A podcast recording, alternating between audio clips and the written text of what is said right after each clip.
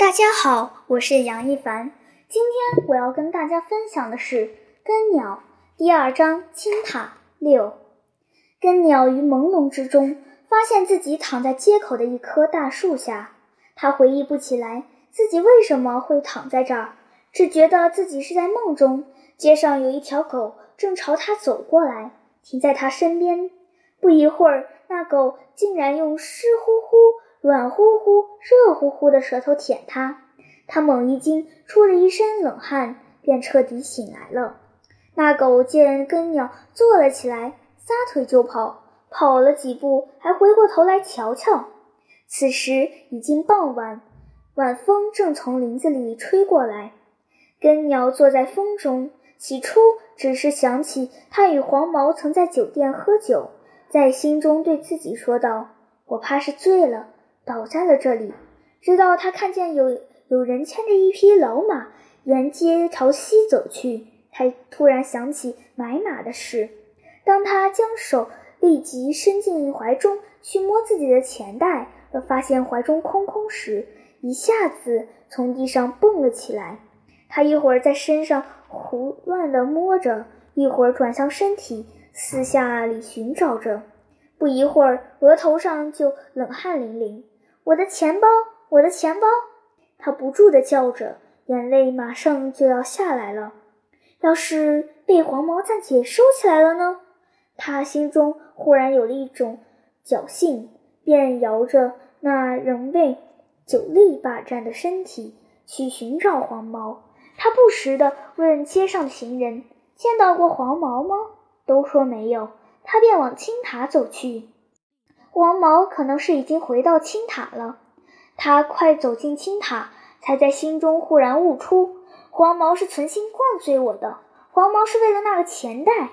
根鸟越想越觉得黄毛可疑，越想越觉得自己的想法是确切的，他心中满是愤恨。黄毛并没有回青塔，有人告诉他，黄毛人在罗马市，这会儿恐怕正与女人鬼混呢。天已黑了，根鸟又返回罗马市。他终于找到了黄毛。当时，黄毛正与一个妖冶的女人在昏暗的灯光下紧挨着身子喝酒。根鸟倚在门框上，指着黄毛：“还我的钱袋！”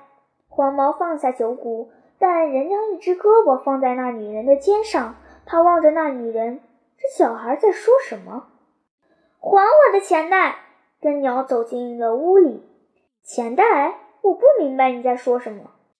你偷了我的钱袋！偷了你的钱袋！黄毛索性用双臂搂住了那女人的脖子，并在那女人肩上笑得直颤抖，颤抖的骨头咯吱咯吱的响。哈哈哈哈！我偷了你的钱袋！我偷了你的钱袋！他突然将那女人放开了。冲着根鸟说：“你再敢说一个偷字，我就扇你耳光！”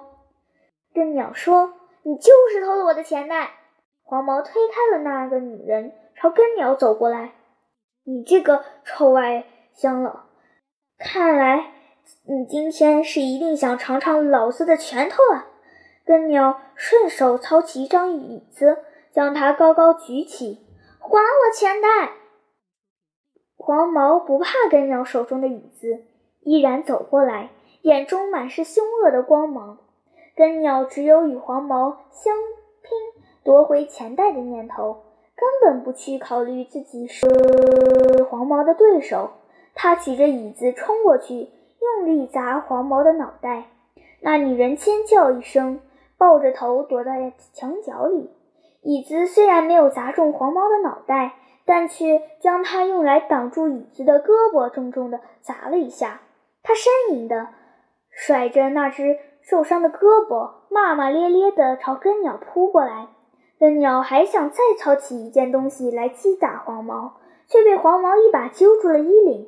黄毛将根鸟一直抵到墙上。小兔崽子，老子好心请你喝酒，还喝出毛病来了！鬼知道你将钱袋丢到什么地方去了！他狠狠踢了根鸟一脚。你要是不想瘸着腿离开琴塔，就给我滚！根鸟一脚踢在黄毛的裆下，黄毛立即松手，并弯下腰去，用双手捂着那个地方，歪着脑袋，呲牙咧嘴地看着根鸟。还我钱袋！根鸟从刚才那张撞坏了的椅子上搬下一根腿来，紧紧地抓在手中。他的样子一定十分可怕，因为黄毛往后退缩了。还我钱袋！根鸟用椅子腿猛击了一下桌子。黄毛靠着墙，一手依然捂着那地方，一手做出阻挡的动作，慢慢往门口走。好，好，好，咱们出去说，咱们出去说。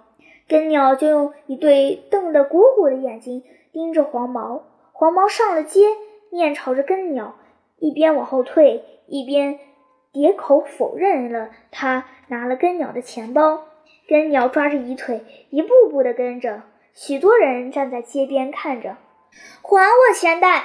根鸟不时地大叫一声。黄毛朝围观的人说：“他钱袋丢了，说是我拿的，我怎么会去拿他的钱袋？”黄毛终于退到街尾的黑暗里。这时，他突然转身，朝更浓的黑暗里跑去。根鸟是随着黄毛的脚步声紧紧地追上去。黄毛是在朝青塔的方向跑，前边就是树林。黄毛的脚步声忽然消失了，根鸟抓着一腿追进了树林。它在黄毛的脚步声消失的地方站住，想发现黄毛的影子，无奈林子里更黑暗，什么也看不清楚。它转身寻找着，四周却毫无动静。他不住地叫着：“还我钱袋！”叫着叫着，声音就变成了哭腔：“我要我的钱袋！我要我的钱袋！”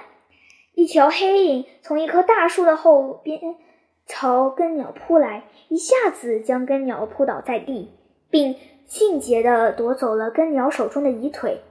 根鸟企图从黄毛的身体下挣扎出来，但没有成功。他被压得喘不过气来，但嘴里还不住地叫着：“我要我的钱袋！”我要我的钱袋。后来，他往黄毛脸上啐了一口唾沫。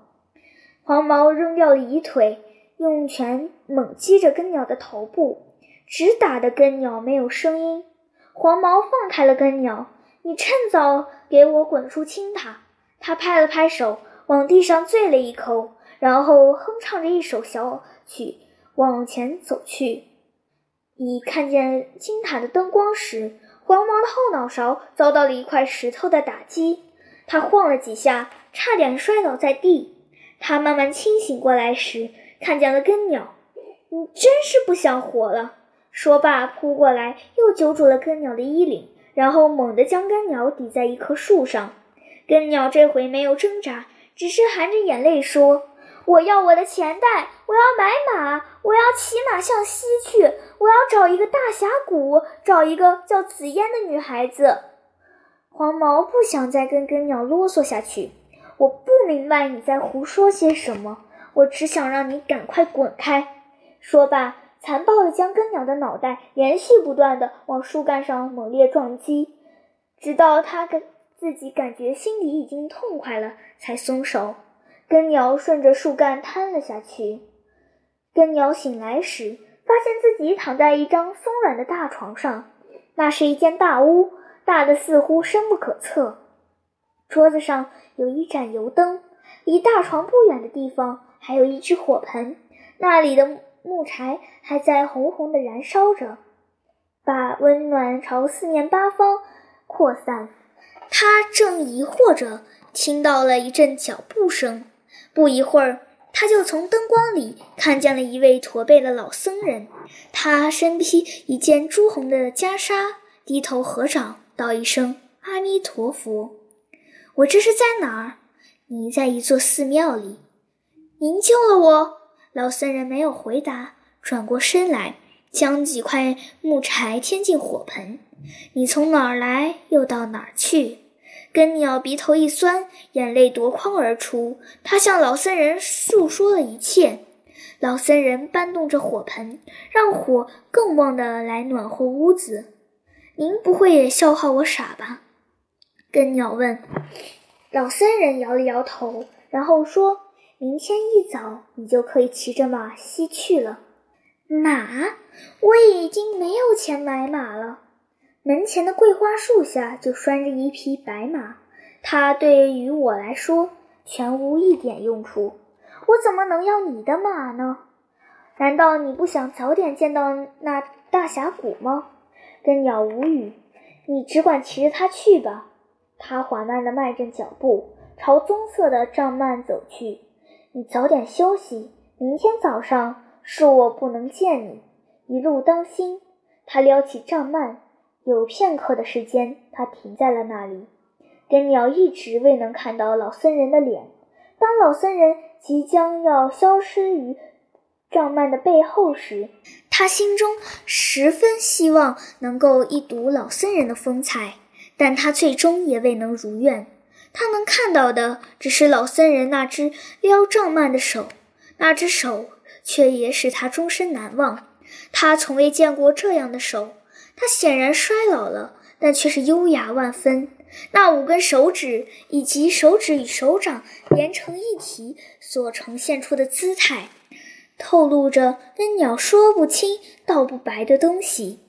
帐幔在那只手中滑落下来，老僧人如梦一般消失在帐幔背后。正当根鸟朝帐幔怔怔地看着时，窗外忽然传来一声马鸣。他撩开窗帘，只见室外月光如水。一匹体态优美的白马正立在桂花树下，它的两条前腿中的一条弯曲着，便有一条马蹄漂亮的悬在空中。根鸟久久地望着窗外的这道风景。第二天，他遵照老僧人的嘱咐，没有惊动老僧人，轻轻地走出寺庙，解开缰绳，骑上了马背。那马气宇昂扬。英姿勃勃，未等根鸟催它，便心领神会一般，朝青塔峰一般跑去，背上行囊，告别了奶奶一家人。根鸟便骑上白马，开始中断了一个冬季的旅程。当马走出青塔时，他催马朝那座寺庙跑去，他心里还是渴望看那老僧人一眼。然而，令他百思不得其解的是，他却怎么也找不到那座寺庙了。他问路上的行人，他们有的说青塔边上确实有座寺庙，而有的居然肯定地说青塔这一带从未有过寺庙。他找到中午，也未能找到这座寺庙，而那马似乎厌倦了寻找，总是将脑袋冲着西方，欲要西去。我肯定是迷路了。根鸟打消了寻找寺庙的念头，在心中道一声：“老僧人再见了。”双腿一敲马肚，那白马便飞也似的奔跑在被春天的阳光洒满的荒寂野道上。